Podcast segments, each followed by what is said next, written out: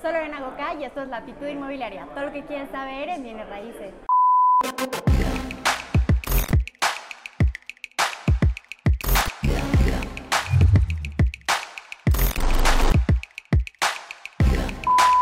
Pues hoy voy a platicar con alguien que tengo mucha emoción de entrevistar porque es un influencer inmobiliario, un verdadero influencer que tiene muchísima experiencia. He estado platicando con él acerca de su vida y ha estado alrededor de diferentes países del mundo comercializando. Tiene una experiencia que creo que pocas personas pueden presumir de tenerla. Raúl Alberti, bienvenido. Muchas gracias por tu tiempo. No, muchísimas gracias a ti por la invitación y coincidir el día de hoy para platicar un poco más sobre, sobre esto de inmobiliaria, que a todo le encanta y le gusta. Exactamente, coincidir, esa es la palabra. Oye, Raúl, platícame un poquito acerca de cómo llegas a los bienes raíces, eh, en qué países has estado. Mira, eh, para mí el bienes raíces siempre lo tuve adentro porque mis papás son desarrolladores, mi abuelo era desarrollador, entonces eh, me hicieron estudiar una carrera en Italia que era una mezcla entre ingeniero arquitecto. Y ahí estudio, hago la escuela y todo, pero saliendo de la escuela no quería trabajar con mi familia. Eh, tuve que uno que otro trabajito y al final decidí de meterme en la parte de venta.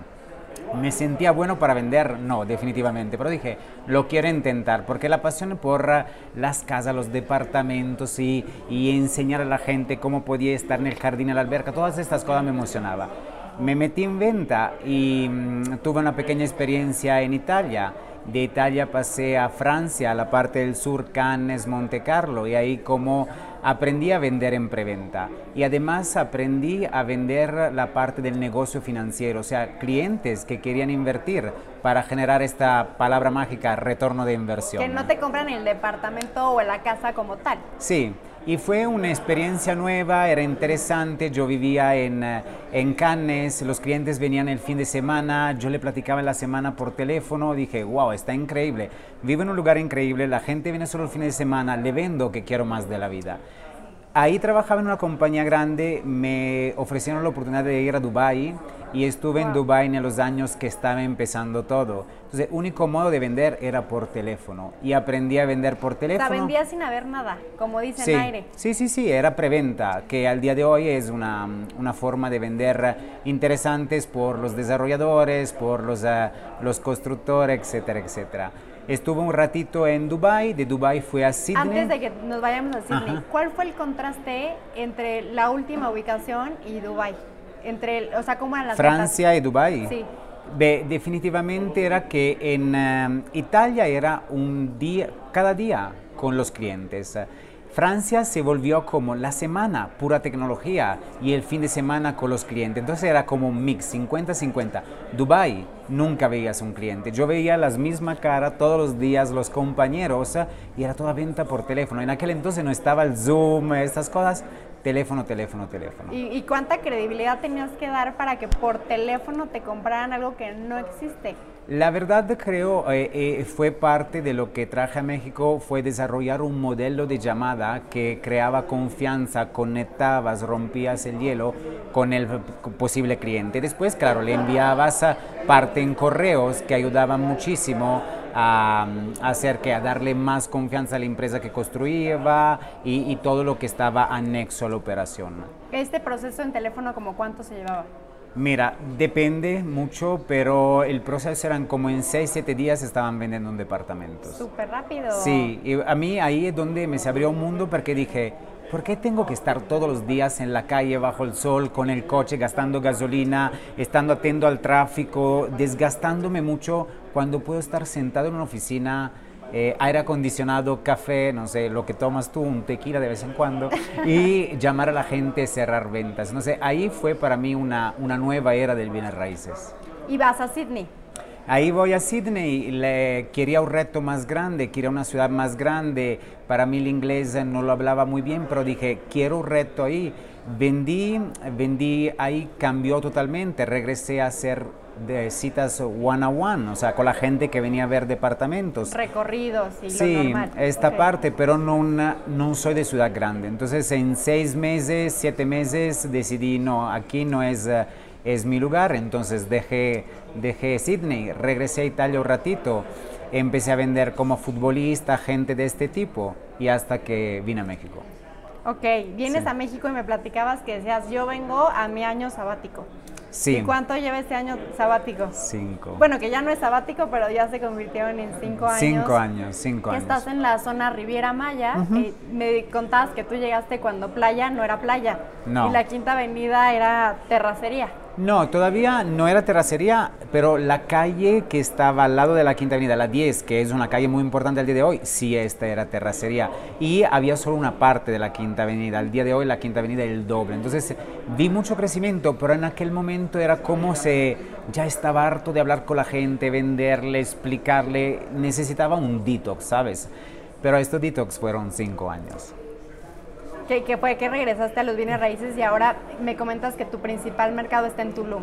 Sí, el- al día de hoy soy el director de una empresa, iMexico Real Estate, estamos en la Riviera Maya, eh, ahí llevo cinco años eh, con ellos y la verdad es, eh, hay muchísima gente que viene a invertir en la Riviera Maya. Digo, Tulum al día de hoy es el, el lugar más en auge, nosotros vendemos muchísima preventa, pero lo bonito de esta experiencia, y no es lo que platicábamos ayer, sabes, de los resultados, las ventas, etcétera, etcétera, para mí fue crear una academia de bienes raíces. O sea, yo creé un modelo y te quiero, puedo, quiero contarte una anécdota.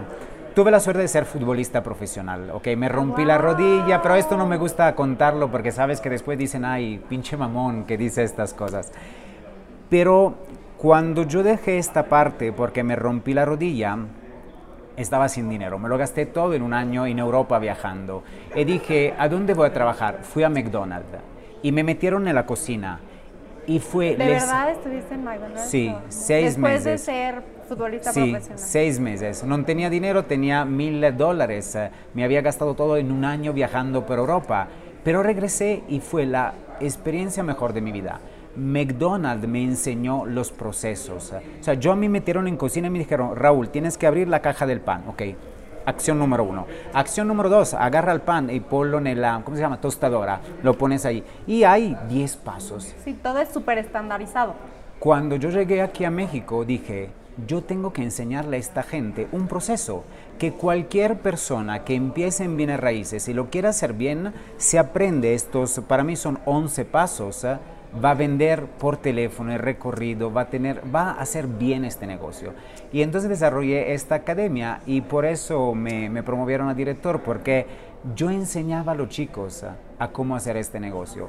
Y una parte de este proceso es eh, mi parte, como yo la llamo espiritual, cada quien la, la, la platica como, o la llama como quiere, es que la mayoría de la gente, además del proceso, se enfoca en dinero.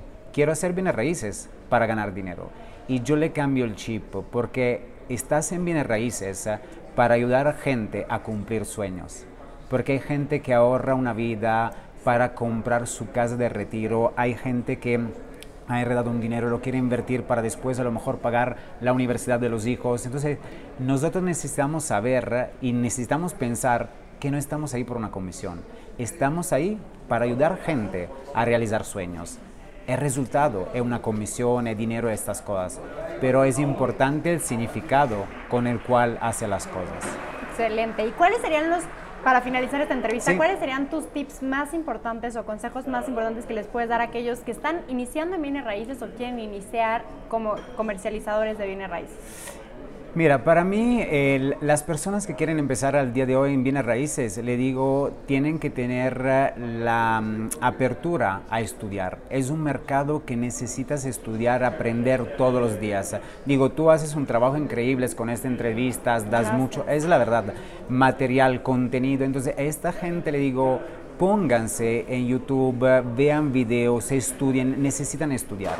Y la- el segundo tip más importante es trabaja con corazón, porque la gente trabaja pensando en lo que se mete en el bolsillo y para mí es piensa con el corazón, o sea, si tú estuvieras del otro lado y quisiera invertir en un departamento, comprar un terreno, no sé, lo que sea, ¿cómo te gustaría recibir el servicio? Entonces tú tienes que hacer lo mismo. Entonces para mí es estudiar y pensar con el corazón. Estos serían mis dos tips más importantes. Qué bueno que lo mencionas. Creo que la gente se le nota cuando te atiende desde la carencia, ¿no? Pero sí me lo vas a comprar, pero sí lo vas a querer, pero entonces no, no se está fijando en, eh, te sirve, es lo que necesitas, es lo que... Eh, entonces cambia completamente de dónde te atienden y creo que en la mayoría de los casos se percibe y creo que eso frustra más a las personas porque quieren ganar, quieren ganar, quieren ganar y, no, lo pueden hacer.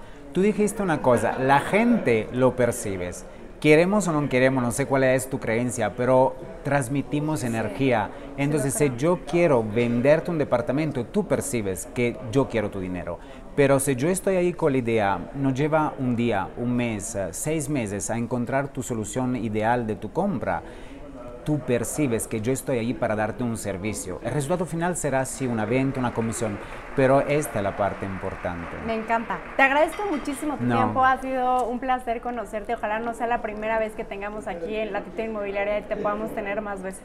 Yo con gusto, feliz y agradecido, y gracias por el tiempo el día de hoy. Muchas gracias. Nos vemos en el próximo video.